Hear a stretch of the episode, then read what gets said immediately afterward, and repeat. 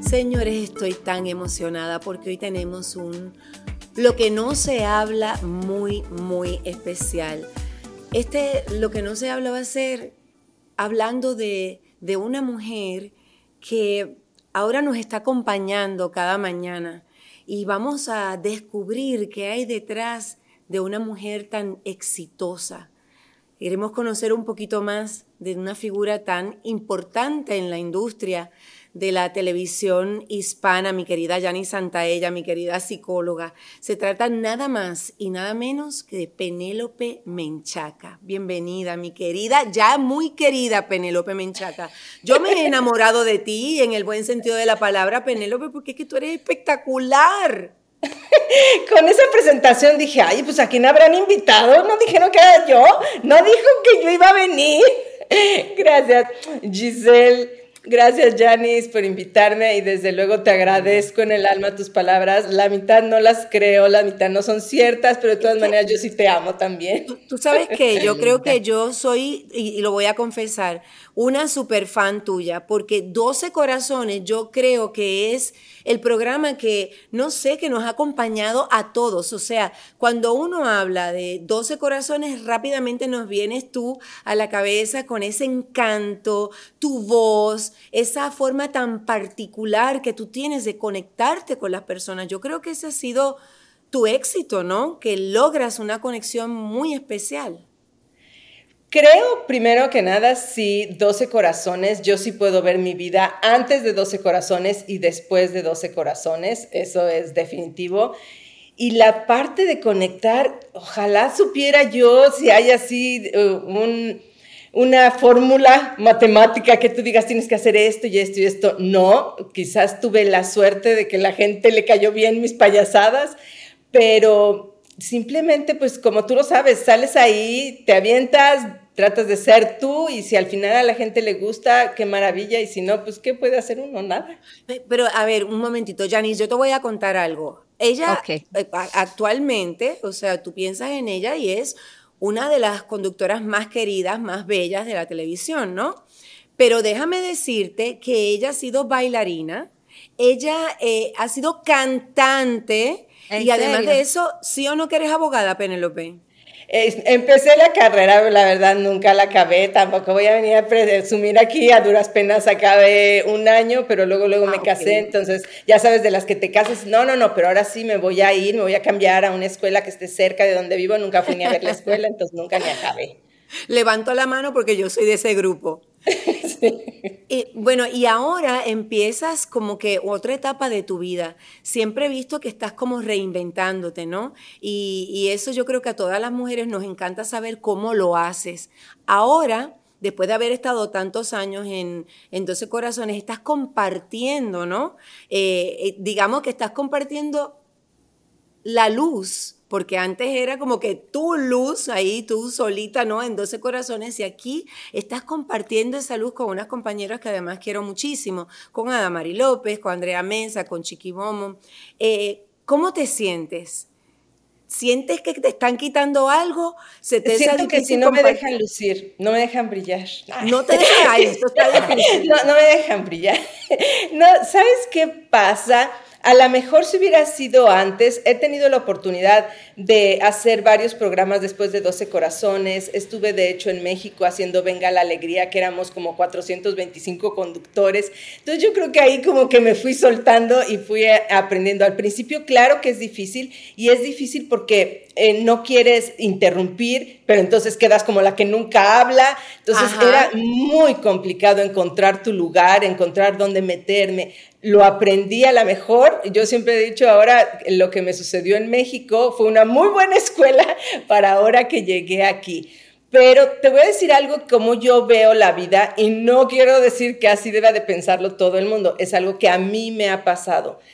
Nunca he tenido que buscar las oportunidades, nunca a través de mi vida, de repente era yo bailarina, alguien me vio en la televisión y dijo, ay, necesito a alguien para hacer un grupo, ah, vente para acá, vas a ser cantante. Canto gachísimo, pero pues de todas maneras lo intenté. Después estoy haciendo lo que es la promoción de mi disco. Alguien de repente me ve de cantante y dice, ah, te quiero para conductora de televisión. Y me meten de conductora de televisión. Ni siquiera por aquí, cuando yo era chiquita, decía, ay, cuando sea grande yo quiero salir en la televisión. Ni se me ocurrió. Pero la vida me va aventando y mi frase siempre es, eh, pues, ¿qué es lo peor que puede pasar? ¿No? Pues que me corran, no pasa nada. Entonces, siempre termina la vida aventándome. Si tú me dices, ¿qué vas a hacer de aquí ya? Como la pregunta que hacen a todos, ¿cómo te ves de aquí a cinco años? No tengo ni mendiga idea, no sé ni cómo me veo mañana, pero no me importa porque ya la vida me aventará para donde sea. Yo ya tenía otro plan en mi mente, yo tenía otras ideas, de repente me hablan otra vez de Telemundo y vuelvo a lo mismo. Ah, pues, ¿qué es lo peor que puede pasar? Que me regrese y ya.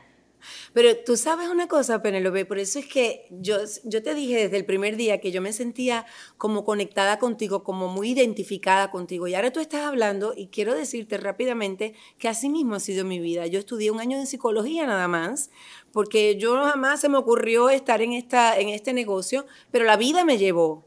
Y así ha sido mi carrera. Yo nunca he pedido nada, ni he buscado nada, todo ha pasado.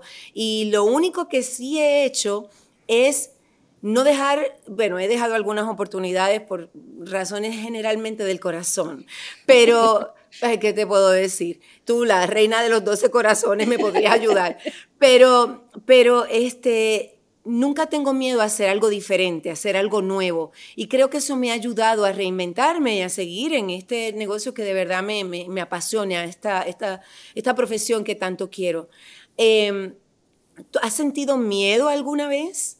en esta... Era exactamente lo que te iba a decir. No sé, porque a veces la gente dice, es que eres muy valiente. Porque yo me fui, cuando me, cuando me vuelven conductora de televisión, yo vivía en México y de ahí me dicen, te tienes que venir a vivir a Los Ángeles.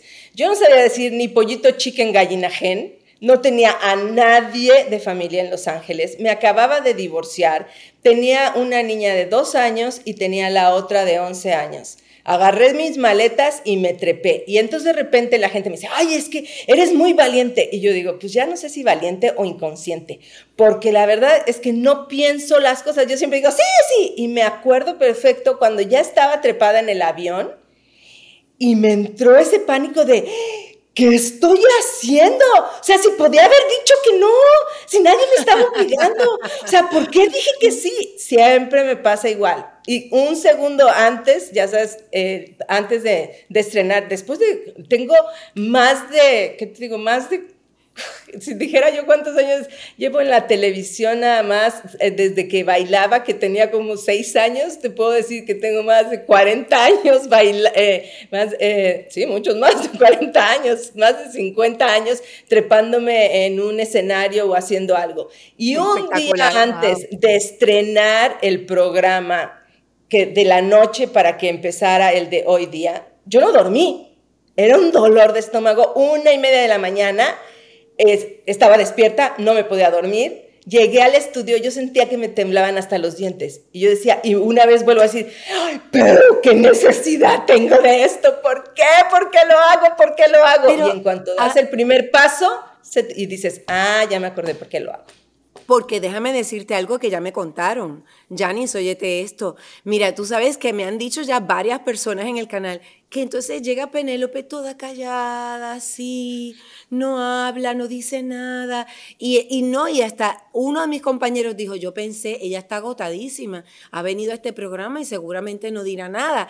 Y prenden la cámara y que ella se transforma y de momento es esta energía, esto, ¿realmente quién es Penélope? Penélope es esa tímida que algunos ven o Penélope es esa, esa cosa avasalladora que vemos en la pantalla. Fíjate que eh, mi hija, las mis dos hijas estudiaron psicología pero la grande sí se dedicó más a la psicología clínica y la chica terminó con la psicología más hacia la educación. Y esa misma pregunta le hice a mi hija. Le dije, ¿quién crees que soy? Le dije, soy realmente esa loca que sale en el escenario y cuando me bajo soy reprimida y me da vergüenza hacer eso mismo en el mundo o realmente soy esta mujer deprimida, oprimida por... pero sí esta mujer seria, porque, o sea, yo llego al punto de que si tú me llevas a una fiesta y yo no conozco a nadie, yo me voy a sentar en una esquina y no voy a hablar con nadie. Si alguien no se acerca a hablar conmigo, a mí me da terror. o sea, es, no tiene, o sea, realmente es ridículo realmente como soy. Y entonces le decía yo a ella, ¿quién soy en realidad? Y me contestó mi hija, mamá, ¿por qué tienes que escoger? Pues eres las dos y tienes esa gran fortuna. Tienes la gran fortuna de ser quien quieres ser en el momento que se te antoja. Qué belleza. Bueno, me gusta a veces son tus hijas, pero tus hijas, las psicólogas estas que son tus hijas, no, no sé. Tenemos una psicóloga aquí que no creas, te ha estado observando desde que comenzó esto. Y yo necesito, Yanis, que tú me digas quién tú crees que es Penélope. en principio es una mujer que se reta mucho a sí misma y obviamente guarda esa personalidad y tiene un gran talento. Entonces, así como hay muchas personas que cuando conectan con su talento, entonces encuentran esa chispa y hay personas, sabían que personas que nunca descubren su talento porque no se atreven y como ella dice, yo me aviento, yo me atrevo. Pero y esa dualidad, esa dualidad, como una persona, y yo me identifico con eso también, como una persona puede ser tan tímida, hasta retraída, podemos decir en algún momento, y de momento convertirse en alguien eh, que es totalmente lo, lo opuesto.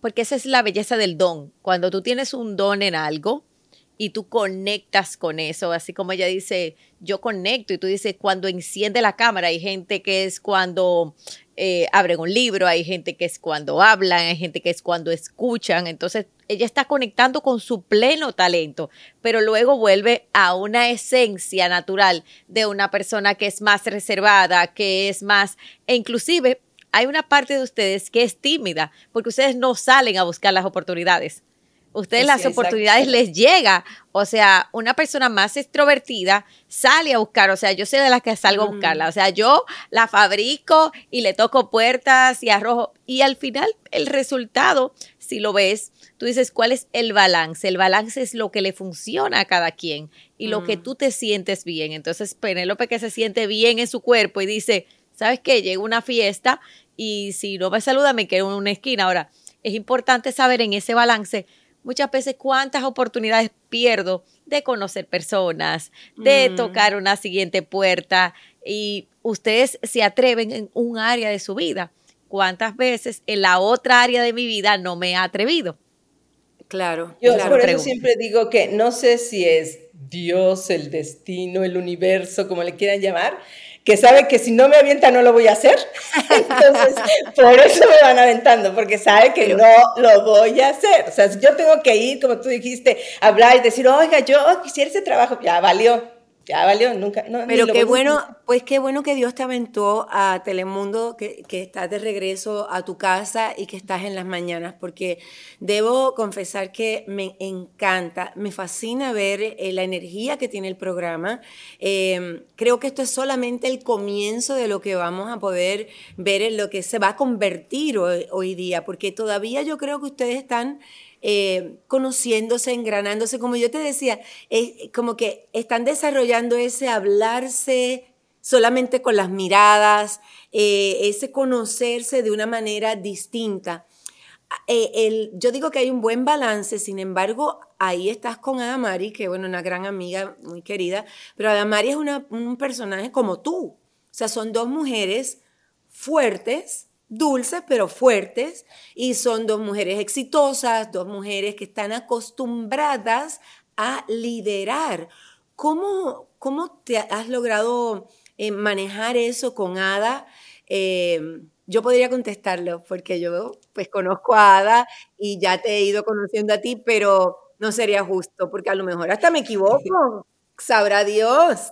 Eh, ¿Cómo lo has manejado? ¿Qué, ¿Qué piensas de esa de esa relación ahora con Ada? Yo te puedo decir que nos llevamos de maravilla y yo nunca he sentido el, momento de, ah, no, yo quiero salir o ella habla más que yo, ¿por qué sale? Pero yo tengo una gran ventaja y voy a hablar por mí porque no, no lo he platicado con ella, por ejemplo. Si yo me aventara de mi ego, o sea, caigo parada, o sea, camino así. O sea, yo ya estoy más allá del bien y del mal. A mí no me preocupa, yo lo tengo clarísimo. Si salgo un segundo en la televisión, lo único que a mí me interesa es no regalar en ese segundo, estar preparada para ese segundo y echarle todas las ganas para ese segundo. O sea, a mí no me importa si ella abre el programa, si yo abro el programa, e, esas cosas ya para mí, en este momento de mi vida, ya, o sea, no, no me interesa, no me voy a pelear ni nada. Y al contrario, o sea, yo me siento muy tranquila porque yo sé que si yo me equivoco, si yo me pierdo, si yo me duermo, ella me va a salvar. está ahí. Y yo supongo y espero que ella tenga la misma idea, que si en algún momento sucede algo, me voy a aventar y la voy a salvar, o sea, no la voy a dejar que ella quede mal. Y yo me siento súper tranquila de que si hay que hablar algo que a lo mejor yo no sé y ella sí sabe, ella se va a aventar. Entonces, eh, lejos de que sea eso de, ay, pero ¿por qué? O, eh, no, al contrario, digo, gracias a Dios que tengo a alguien que es listo y que sabe hacer las cosas bien. Eh, y es riquísimo sentirse así, Penelope. Yo me siento igual en la mesa caliente con mis compañeras, eso es muy importante, pero tú hablas de que no sabes si, o sea, a estas alturas de tu vida, ¿no? Es que te sientes de esta manera, pero ¿será tu edad o las experiencias que te han tocado vivir? Recientemente? O sea, ¿en qué momento? ¿Cómo, pasa esto? Yo creo que siempre he sido así. Eh, a lo mejor esa parte es la otra Penélope no es la loca que sale en la televisión y que parece que no piensa. Yo siempre digo, por lo menos para mí, ese es mi personaje, hasta la manera de vestirme. O sea, yo jamás voy a salir a la calle en vestido y tacones. Si tú me invitas a un restaurante, si tú me invitas, jamás, o sea, si no es una boda, olvídalo, no me voy a poner un vestido y no me voy a poner tacones. Entonces, creo que esa parte es la que yo le regalo de mi personalidad, que es como más tranquila, más relajada, que no se preocupa, que, que digo, no pasa nada, esa parte yo se la regalo a ese personaje que tengo que sale en la televisión. A mí, a mí me pasa, por ejemplo, ahorita, cuando tú me estás entrevistando, aquí me cuesta trabajo encontrar el balance. Yo digo, ¿cómo debo de contestar? Debo de contestar como la loca de la que sale en la televisión y lo que la gente está esperando escuchar de mí. O, pero soy bien aburrida, entonces vas a decir, ay, no eres aburrida. de haber traído a la otra. Penélope, por Dios, lo menos que tú tienes es de aburrida. Lo aquí, fíjate, justamente, y esto no es una entrevista, no sé si te habías dado cuenta, más que todo, esto es como una terapia, esto es como una conversación entre amigas. Eh, tú sabes que eh, el otro día, yo viendo el, programa, me di cuenta que la Penélope que vimos allí era esa Penélope que tú dejas para tu intimidad. Tú abriste tu corazón de una manera que a mí me impresionó, de verdad. Eh, yo te escribí, de hecho, te mandé un mensaje directo y después tuve la suerte de encontrarme contigo en el pasillo y lo que quería era abrazarte. Eh, estamos en una época eh, tan bonita del año, ¿no? Porque eh, tú llegas, empieza el programa justo, ahí viene la Navidad, es, una época preciosa, ¿no? Pero para ti es una, una época que no necesariamente puede ser la más fácil, ¿no? Porque según tú contaste en el programa, ¿no? Cuando hablaste con, mi querida Lourdes y estaba ahí Ada también, eh, Tú mencionas un, suceso que ocurrió en tu vida con, tu hija y con tu nieto que, que, por supuesto es algo que para uno como madre es como una pesadilla. Em, ay, perdóname. Es que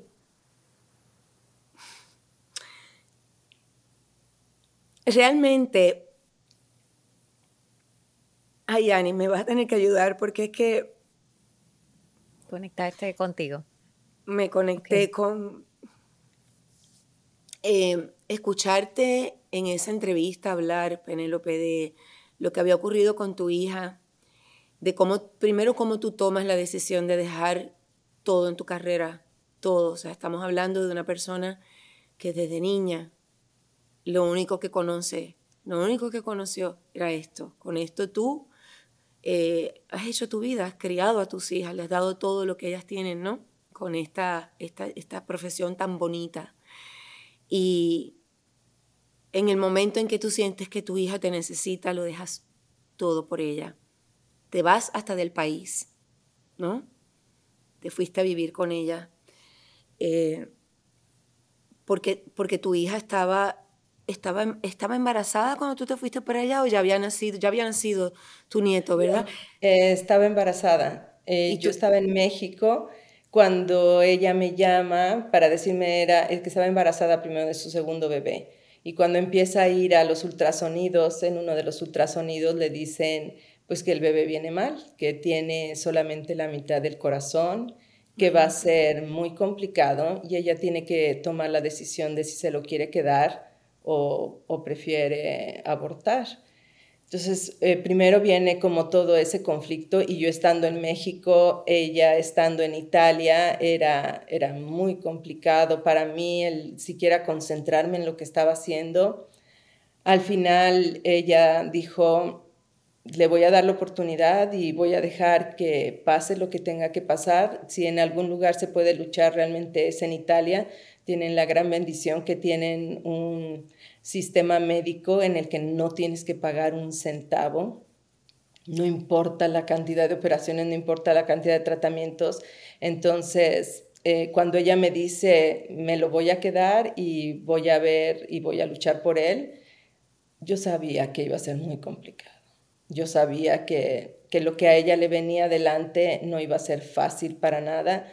De hecho, eh, cuando ya estaba embarazada, su niña eh, se había puesto mal, le había venido una calentura muy fuerte, la había llevado al hospital y estaba en el hospital y la habían dejado ahí un día revisándola. Y cuando me habla en la noche para decirme, mamá, no sabes, fue horrible, estaba yo desesperada, lo único que yo pensaba era, ¿y lo que le viene encima? y lo que le viene encima. Entonces fui a hablar a la, a la, compañía para la que yo estaba trabajando y yo tenía un contrato por cinco años y apenas llevaba tres y les expliqué todo y le dije, o sea, no me puedo quedar, me tengo que ir, tengo que estar cerca de ella. Volvemos a lo mismo, el destino, Dios, como le quieras llamar, me ofrece un trabajo en Estambul y yo fui sincera, se los dije, Dije, me ofrecen un trabajo en Estambul, voy a estar a dos horas en avión de ella, cualquier emergencia yo me puedo regresar. Le dije, si esto no es un mensaje de allá arriba que me diga, o sea, ¿qué más quieres? ¿Qué más estás pidiendo? Pues no, no sé qué más puedo pedir. Y es cuando decido irme para allá. Eh, yo llegué en diciembre. En diciembre ella ya estaba a punto de tener al bebé cuando fui con ella para el último ultrasonido para ver, porque decían que iba a ser un parto natural y todo, cuando voy a ver el, eh, con ella el último ultrasonido, le dicen que no, que la situación todavía está peor, que no, saben siquiera si el bebé iba a poder nacer o no. Le tienen que hacer una cesárea de emergencia, la cambian de hospital a otro donde tenían una máquina que se llama ECMO, que es donde tenían que conectar al bebé en cuanto naciera entonces se llevan, se la llevan a ese otro hospital y de hecho en el parto eh, tenían un sacerdote. Tenían un sacerdote para que él pudiera bautizar al bebé, para que por lo menos mi hija estuviera tranquila de pasar a lo que pasara, estaba intentándolo. Cuando nace el bebé, la realidad es que de ahí viene como una montaña rusa porque es, era siempre, no, no, no, no, no se va a poder, no, no va a vivir y de repente viene otra vez la ilusión. O sea, mi, mi hija eh, le hacen, en cuanto nació el bebé, le tuvieron que hacer la primera cirugía. Es a corazón abierto, les abren el pecho, los conectan en esa máquina. Ay, esta cosita. y sabes qué es lo peor cuando ella va a ver al bebé y lo tiene que ver así, lo tiene que ver abierto, lo tiene que ver hinchado. O sea, no podía respirar le da un ataque de pánico, la tienen que sacar. Y lo único que me decía es, mamá, ¿por qué le hice esto? ¿Por qué le hice esto? Porque aquí es donde viene el problema. El problema es que tú te vas a culpar de cualquiera de las dos formas. Exacto. Si no lo hubiera tenido, siempre hubiera culpado porque qué tal que se hubiera salvado. Pero cuando lo ve así, lo ve sufrir, me decía, es que lo hice porque yo no podía hacerle eso, yo no podía tener un aborto, yo no podía pensar que estaba yo matando a mi bebé, pero lo traigo ahora al mundo y ya lo único que lo traje fue a sufrir. Y entonces, desde ahí empieza el sufrimiento, empieza el, las ilusiones, el sí, no, pero mira, le hicimos la primera cirugía y va muy bien, el bebé va de maravilla. Y de repente, no, otra vez el bebé está muy mal. Y así, así se fue, así se fue. Me voy a Turquía, regreso de Turquía. En cuanto terminé en Turquía, de hecho, la mitad de Turquía me regresé a ayudarla porque estaba ya ella muy agotada. Me regresé y le ayudaba porque lo que hacíamos era nos intercambiábamos. Nos quedábamos, yo me quedaba una semana cuidando a la niña y ella se quedaba una semana yendo al hospital y quedándose con Carlo. Cuando yo termino lo de, literalmente, yo termino de decir el último día de, en Turquía que hice un programa que se llama El Poder del Amor, el día que termino el último programa del Poder del Amor, al día siguiente en la mañana yo volé a, Italia y me quedo ahí con mi hija para estarle ayudando. Y cuando estábamos ahí es cuando... Eh, realmente yo conecto ya con el bebé, porque yo lo había visto en fotos, lo había visto en videos, pero realmente nunca lo había cargado. Oh, y no, no sé cómo explicarlo, algún día te voy a enseñar la fotografía y hasta mi hija me dijo, es que mamá no lo puedo creer, me tomó hasta fotos y video cuando yo abrazo a ese chiquito, ese chiquito se me queda viendo y empieza a sonreírme como no había sonreído jamás en la vida. Y me decía, mamá, nunca lo había visto hacer una cara como la que te está haciendo. Entonces, tú tienes nietos, tú sabes que, o sea, así como se quiere a los hijos, o sea, los nietos es una cosa que no hay comparación. Y no quiero decir que los quieres más que a tus hijos, no, pero es un cariño completamente diferente. Entonces, yo, empiezo a ayudarle. Veo, Penélope? ¿Sabes cómo veo eso? Como agradecimiento. Porque para mí, o sea, todos somos espíritu. Y esa, esa conexión es como, yo lo interpreto como si él supiera, primero, gracias por estar aquí. Y gracias por apoyar a mi mamá. Esa soy yo, Janice. No sé si es que estoy acá Sí, y la satisfacción de, de la misma Penélope de haberlo dado todo, porque eh, es como ella dice, esa dualidad de la culpa, si lo, no lo traigo al mundo y si lo traigo al mundo, que es parte del proceso de su hija, pero estar ahí para ella, dejarlo todo, y es ese mismo proceso, obviamente, de un duelo desde el amor, de un duelo desde el agradecimiento de lo que pude darte y de lo que yo estoy segura, o sea, cada, cada persona que llega a nuestro vida y sobre todo un bebé viene a darnos nuevos renaceres. O sea, ese es como, como esas puertas eh, que a la vez duele dejar ir. Por eso el duelo es tan sagrado y a cada quien le toma tiempo. O sea, porque es el duelo de ella, porque Penélope vive su duelo como abuela, su duelo como mamá, su duelo como profesional. Pero también, pero también vives tu culpabilidad, Penélope. ¿Tú te sentiste también culpable con, a lo mejor, no sé, hubieras querido decirle algo diferente a tu hija, aconsejarle algo distinto, haber estado más tiempo con ella? No sé, ¿qué, qué sentiste tú en ese momento? de esa parte me siento tan tranquila porque no, en ese sentido no tengo nada, me siento feliz porque pude pasar tantos momentos maravillosos, porque te hablo de que, o sea, como dicen en inglés, es un bonding, porque cuando eh, estás con él, estás 24 horas al día, 7 días de la semana, estás en el cuarto del hospital, tienes su camita junto a ti, estás todo el tiempo. No puedes salir de ahí porque el bebé, lo más que puedes hacer, sí lo podías cargar, pero tiene 20 mil cables. O sea, no puedes sacarlo de que, ay, lo voy a poner en una carriola y le voy a dar una vuelta por el pasillo. No. O sea, es literalmente tú encerrada en un cuarto con él, cargándole, cambiándole el pañal, jugando con él y lo ves, lo ves cómo va creciendo y, y te hablo de que Pasaron nueve meses, pasaron nueve meses de él y a los nueve meses ya es un bebé que ya te ve, que ya se ríe,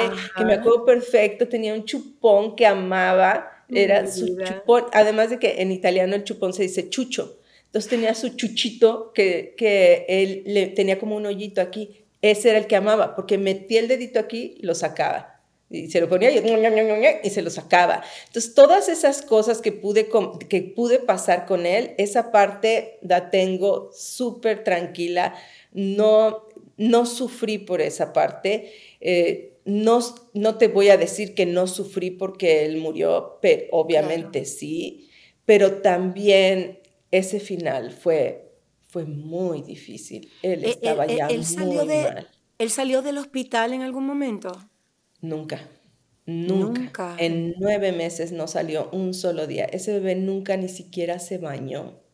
No. O sea, de, sumergir a tu bebé en el agua, y a lo mejor es una tontería, pero era algo que yo tenía en la cabeza de, de decir, o sea, nunca le dio el sol.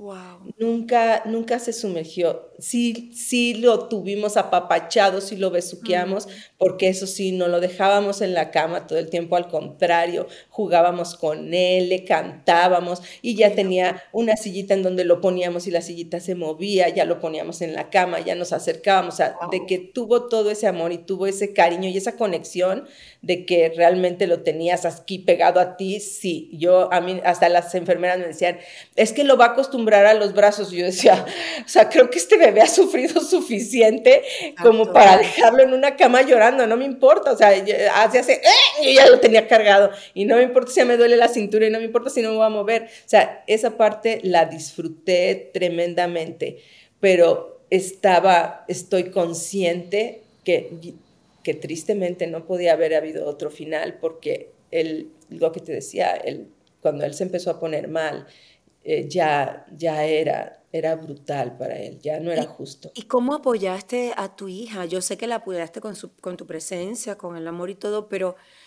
no estaba fácil pasar ese proceso. Y para ti como mamá, yo te digo por lo que yo pasé con mi hija, o sea, digo, yo me convertí en la, la persona más fuerte, yo, yo yo actuaba como que no pasaba nada, ¿no? Pero, ¿cómo hiciste tú? ¿Cómo hiciste tú con, con ella?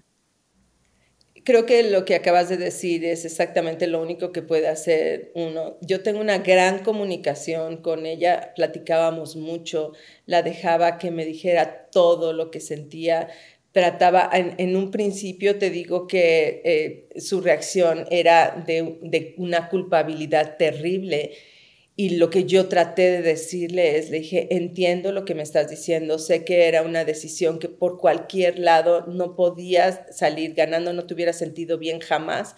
Dije, pero si tú me preguntas ahorita en este momento, dije, yo no cambiaría nada por haberlo conocido. Dije, el haberlo tenido esos nueve meses, haber conocido ese bebé, estoy hablando de un bebé que yo le dije, mira mi vida, uno no puede extrañar lo que nunca has vivido. Y ese bebé nunca ha conocido otra cosa que no sea estar en el hospital. su casa era el hospital. Para él así se vive. Para él se vive ahí, su familia eran todos los del hospital. Yo había veces que llegaba y te podía decir que estaban las enfermeras ahí jugando con él porque él tenía una sonrisa para todos, era la mascota del hospital. Nueve meses ahí metidos, todos lo conocían. Me tocó ver enfermeras que cambiaban su horario nada más para que les tocara cuidar a Carlo y llegar, hasta los que llegaban a limpiar el cuarto, entraban, sabían perfectamente quién era el Carlo, que era el patatine, que era la, la papita que estaba ahí, que cómo lo saludaban y cómo les regalaba sonrisas a todas. Y es lo que yo le decía, nosotros no sabemos cuántas veces alguna de las enfermeras o los doctores o quien llegó han tenido un día terrible, estaban fatal y lo único que les alegraba el día era ir a ver a Carlo. Y, que Carlos les regalara esos dos dientitos maravillosos que tenía y que le sonreía a todo mundo. Entonces... Pero López, ¿cuál es la, el momento más de, de esa, en ese proceso de despedida? Porque es como ese camino de un niño que está en la clínica, que está contigo, con ella. ¿Cómo, cómo lo viviste? Porque es un proceso difícil. Eh, te digo que como fue paulatino, eh, yo, por ejemplo, eh, porque todo se pone yo creo que en tu contra, y cuando estábamos en el hospital, que el niño, veníamos de esa parte en la que ya nos habían dicho que la realidad es, le habían hecho dos cirugías y que para la tercera no iba a funcionar, que no estaba funcionando el corazón como debía de ser. Dijo, no te puedo decir, va a ser un mes, va a ser una semana, no sabemos, pero de que va a pasar, va a pasar. Entonces coincidió exactamente que yo estaba con él cuando ya iba a ser mi cumpleaños y nos dio COVID a los dos adentro del hospital. No. Entonces, yo siento que eso fue lo que aceleró todo. Y de ahí a mí me tocó esos últimos días de él en el hospital, en el que él ya no dormía, en el que lloraba horrible. Entonces viene ya esa parte de, por más que lo ames, por más que quieres que esté contigo, ya del amor es dejar ir. Ya, ya, ya no puede uno, no puede uno ni siquiera el decir, no, no, no, pero ya, yo ya lo único que pedía era eh, que sea lo que tenga que ser, pero ya no lo dejes sufrir. Entonces, cuando ya está tan mal, se lo llevan a otro lugar que es el hospice, que prácticamente ya nada más es para que los papás estén con ellos y tengan la oportunidad de pasar prácticamente los últimos días con el bebé pegados todo el tiempo, pero ya no hay las máquinas como para revivirlo, todo eso para ya. quitarle el dolor, es el único medicamento que le Para mantenerlo, para que por lo menos sus últimos días sean tranquilos. Y algo que, que volvemos a lo mismo, como tú decías, no sé cómo llamarle, pero que es algo también de lo que hablé con mi hija. Eh, cuando el bebé estaba ya eh, prácticamente sedado, tú podías verlo que de todas maneras estaba sufriendo. Nosotros ya los últimos días yo trataba de cargarlo y veía como ya, a pesar de estar todo ya eh, dormido, drogado, se, le dolía, ya le dolían todos los órganos, ya, ya estaba mal. Entonces ya no lo estábamos cargando, ya lo dejábamos en la cama y era nada más platicarle, agarrarle la manita, estar con él ahí. Entonces mi hija tenía un pánico horrible que le preguntaba a la enfermera, ¿cómo voy a saber cuándo es el momento? Decía, ¿qué tal que me quedo dormida? Y pasa y yo no lo veo y yo no estoy con él. Entonces, ese día, el, el viernes, ella le está diciendo eso a la doctora y le decía, necesito saber, o sea, ¿qué tengo que ver? Tengo que, ¿qué, señal voy a tener? Y le decía ella, el problema es que no se sabe, nunca se sabe, todos son diferentes, no hay manera de saber. solo Dios dice que... Mm, pero fíjate, fíjate lo que sucede, es, eso fue el viernes en la noche y yo me voy con esa cosa de que dije, pobrecita, o sea, la entiendo, o sea, mi hija literalmente no dormía porque tenía pánico de que el bebé se le fuera a morir en la noche y muriera solo sin que ella estuviera por lo menos tocándolo, porque te digo que ya no lo queríamos cargar. Entonces, el sábado dice que ella empieza a hacer las cosas y que empieza a hacer, que sentía que tenía que hacer las cosas rápido. Dijo, yo no sé por qué, mamá, pero yo sentí que tenía que, que lavar los trastes, que limpiar las cosas, que, porque estaba como en un departamentito precioso que les dan ahí. Y entonces, y que de repente dijo, o sea, ¿como para qué? Porque cuando yo, cuando yo llego y ella está tan mal y estás tratando de ver cómo la, la tratas de sacar de ahí, le digo, bueno, cuéntame, ¿qué pasó? Y entonces me dice, ah, porque me, cuando me dice, es que se murió en mis brazos, y yo le dije, bueno, vamos a, vamos a ver, ¿qué fue lo que pasó? ¿Por qué, ¿Por qué lo cargaste? Y me dijo, la realidad, no sé, mamá. Dijo, no sé, de repente estoy haciendo tantas cosas como si tuviera prisa y, en eso me paré y dije, no, voy a cargar a mi bebé. Va, lo carga y dice que es cuando el bebé abre los ojos porque no los había vuelto a abrir para nada. Dice que abre los ojos, se le queda viendo y se muere. Y se muere en sus brazos. Entonces yo le dije, mi vida, o sea, se fue como se quería ir se fue contigo, te llamó para que tú estuvieras ahí, estuviste con él desde un principio, estuviste con él desde el final y eso es lo que él quería. Dije, velo por ese lado. Pero obviamente en ese momento que puedes ver, que puedes pensar, eh, lo único que me acuerdo que lo tenía abrazado y, y no lo quería entregar, no lo quería entregar y me decía, mamá, me lo quieren quitar, pero no se los voy a dar. o sea, no se los puedo dar, mamá, me lo quieren quitar. Y la única manera que logramos para que lo soltara es la doctora le dijo, ¿sabes qué? Vamos a vestirlo. ¿Te parece bien si lo vestimos? Entonces lo pone en la cama y cuando le va a poner los pantalones, se va para abajo, se va para abajo y empieza a llorar. Yo creí que se me desmayaba. y me decía, es que me acabo de dar cuenta que nunca lo había vestido. En nueve meses jamás lo había vestido. Y la primera vez que lo voy a vestir es la ropa con la que lo voy a enterrar. Entonces, ahí, o sea, todo lo que te estoy diciendo y todo esto que estoy llorando, no lo hice ahí. Todo eso me lo, me lo guardé, me lo quedé, me lo tragué, porque ¿cómo voy a ayudar a mi hija si yo estoy peor que ella? Claro, Entonces, lo único que haces es abrazarla, decirle, tratarle de decir, respira mi vida, tranquilízate. Y así como esas viene él cuando ve por primera vez al bebé adentro de la caja. cuando estábamos en el, en, el, en el velorio, nunca en mi vida me imaginé eh, un dolor tan grande como el que, el que yo veía. Es como como si te quieres salir de tu cuerpo. Mi pobre niña se retorcía como si de veras quieres desaparecer de tu cuerpo. Y lo mismo cuando se lo llevan ya en la carroza fúnebre, otra vez, o sea, entonces son, fueron todos esos momentos en los que tienes que estar ahí, lo único que te queda es tratarla de apoyar, porque ¿qué más puedes hacer?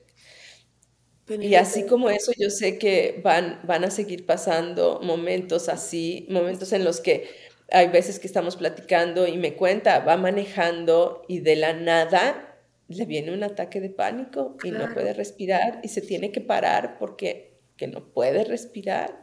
Ahora, es que ah, cuando las cosas duelen, duelen. Claro, ¿no? Y eso, ese me, no, no, no, me puedo imaginar un, un dolor así como ese. Eh, y aparte ah, pasó, es tan reciente, es tan, tan es dos meses. dos meses, imagínate.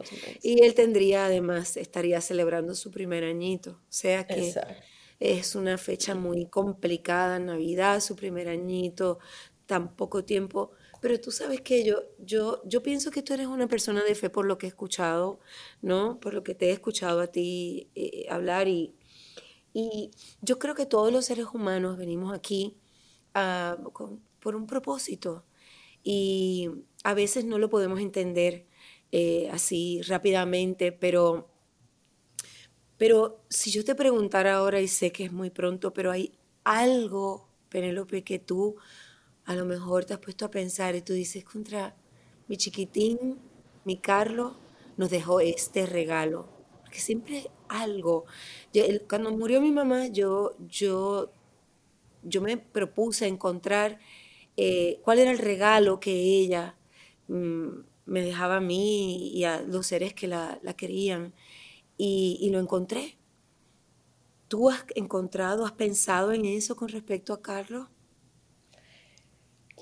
Me dejó eh, esta parte que no, te digo, no es que mi hija y yo no nos hubiéramos llevado bien porque siempre nos hemos llevado de maravilla, pero la conexión que tenemos ahora, después de todo ese tiempo que pasamos juntas, es completamente diferente.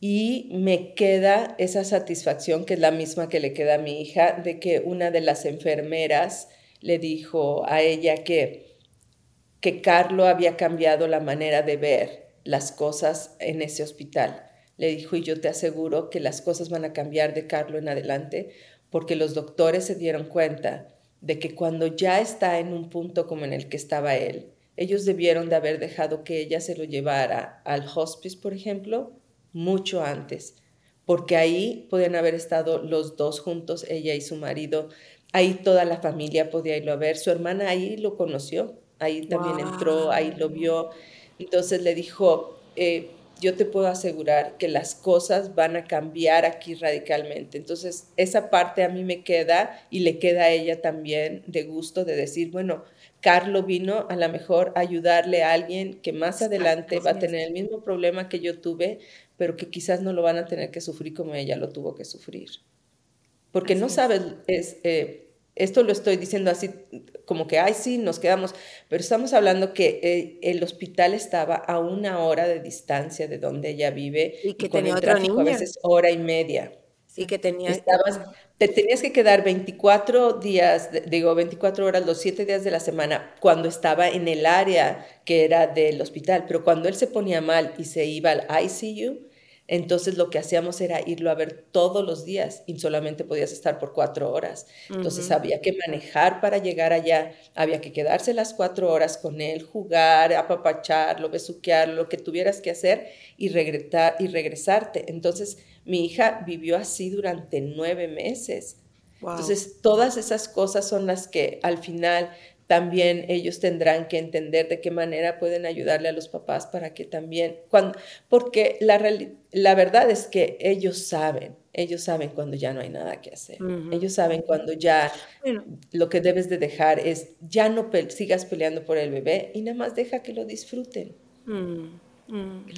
Pero qué bueno que has encontrado ese propósito, ese regalo que dejó Carlos, eh, un regalo hermoso es como, como ¿verdad, Janice? Es como algo que van a, por lo que lo van a celebrar toda la vida ah, y por lo que lo van a recordar tantas y tantas personas también que se convirtieron en su familia allí, Penélope. O sea, que ese chiquitín llegó y fíjate como, como dices tú, no es que tuviera una mala relación con mi hija, al contrario, pero cómo él se encargó de unirlas a, ustedes de una manera tan especial, cómo Él se encargó de unir a todas las personas en ese hospital. Sabrá Dios cómo es ahora la relación de, esos, eh, de, ese personal con otros pacientes, eh, todo lo que ayudó ese, ese pequeño eh, angelito. qué bueno que podemos conversar en un momento tan bonito, tan importante, porque estamos hablando de la Navidad y, yo creo que eh, encontrar en esta tristeza, en este momento tan difícil, un regalo tan bonito y además conocer la posibilidad, ¿no? la, la fuerza que puede tener un ser humano que se la da, para mí, bueno, la fe, pero el amor. Y eres un ser de amor, Penélope.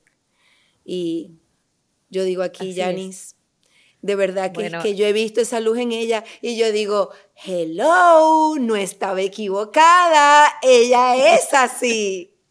Tú sabes que me, la verdad es que te reconozco. Eh, para mí, Carlos también hace la diferencia en cada una de nuestras vidas. Penélope, gracias por este momento eh, gracias por exponer tu corazón y sobre todo la valentía de tú decir, mire, en ese momento no pude llorar, en ese momento no pude hacer sino ser esa héroe que quizás era lo que tu hija y es lo que tu hija necesita hoy, esa mujer que se transforma, porque no es fácil pararse y transformarse y decir, ok, ahora yo me voy a una vida nueva, un mundo nuevo, y sé que Carlos está en tu corazón. ¿Cuál es esa Penélope hoy que se transforma? Que, está aquí frente a nosotros y que Carlos pertenece a ese corazón y tu hija también. Eh, todavía no lo sé. Fíjate que hay veces que la gente me preguntaba, ¿y tú cómo te sientes?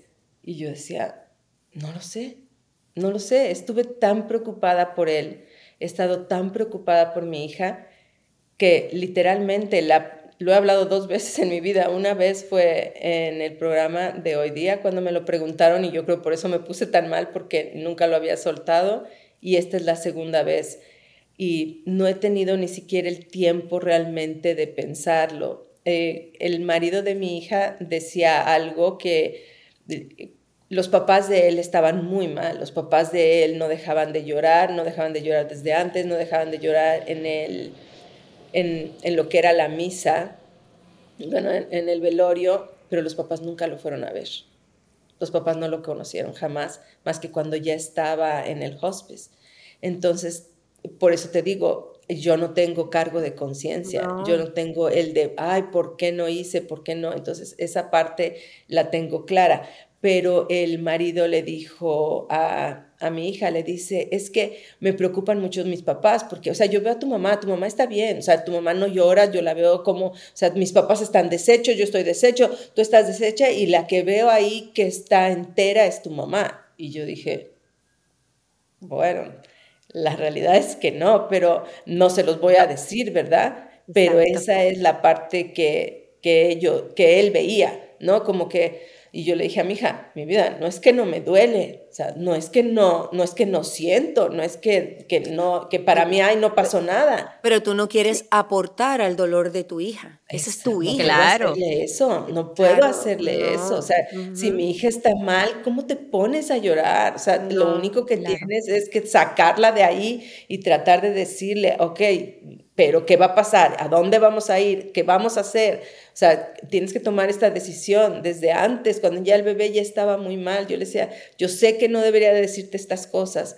Dije, pero esa soy yo. Dije, tenemos que hablar y tenemos que hablar y tenemos que pensar qué se va a hacer. Dije, porque cuando esto suceda, nadie va a tener cabeza. Y eso te hace más grande y como mamá y como tú dices, ahora el transitar es tuyo.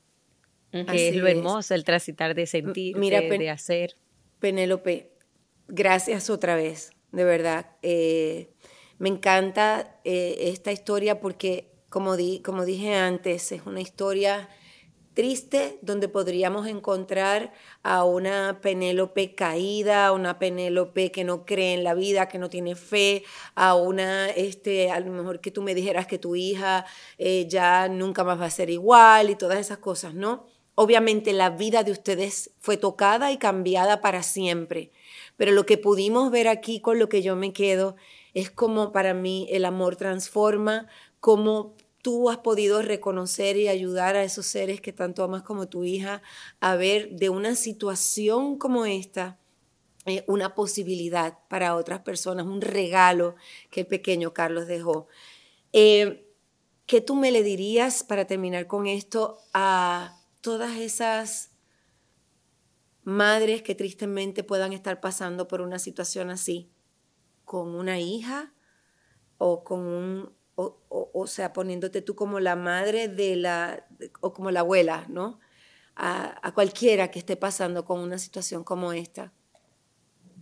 Sería imposible para mí siquiera decirlo, ¿eh? no lo sé, o sea, no, no sabría ni qué, lo único que puedo decir es que hay una frase que es la más clara, que dice, me enseñaste a todo menos a aprender a vivir sin ti. Y esa es la realidad. O sea, quisiera yo decirles, no se preocupen, el dolor va a pasar, pero estaría mintiendo. O sea, nunca lo olvidas, nunca se va a cambiar, tienes que aprender a vivir con él, pero sí veo la, la vida diferente ahora y, voy a hacer un ejemplo que es el ejemplo muy, eh, o sea, no va a sonar bien, pero esa soy yo, lo voy a decir así. Eh, antes de salir yo de Italia, eh, mi perrito con el que tenía 11 años y era mi bebé, mi cosita y todo, se murió, se murió, lo, lo tuve que poner a dormir un día antes de yo irme de ahí. Y cuando estaba ahí parada, claro que quiero a mi perro, claro que me dolía, pero yo lo veía y decía, o sea, después de lo que viví, nada se compara. o sea, si ya sobreviví, si sobreviví esto, es sobreviví el dolor de mi hija, ya no importa lo que la vida me aviente. O sea, no hay manera que no lo sobreviva. Entonces, te cambia, te cambia la, la, perspectiva de la vida, empiezas a ver que hay cosas que son mucho más pequeñas que uno hace gigantes, Siempre yo dije que la vida no es tan complicada, somos nosotros las que lo complicamos. Si te dejas llevar, te vas a dar cuenta de que la vida te va llevando por el camino que tiene que ser.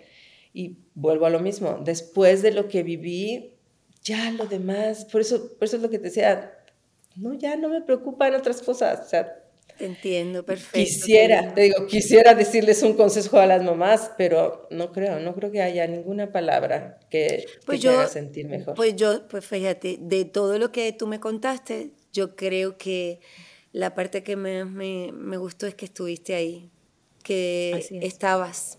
Simplemente, oye, no hace falta ser eh, doctora, no hace falta ser nada de eso, hace falta estar y tú estuviste. Y a lo mejor hay otras personas que no pueden estar físicamente al lado de un ser que está pasando por algo así, pero para estar no hay que estar físicamente. Tú tuviste la fortuna de poder lograr las dos cosas. Y ahora todo el mundo tiene la fortuna de tener a esta Penélope que ha pasado por una experiencia eh, transformadora para compartirla con tantas personas, Penélope, que te han venido siguiendo por tantos y tantos años y ahora eh, van a poder disfrutar todos los días de ti, de tu alegría, de esa manera que tú tienes de expresarte tan genuina, a mí me gusta. Tú te pasas diciendo, no, perdón, pero yo soy así, pero es que eso es lo más lindo que tú tienes.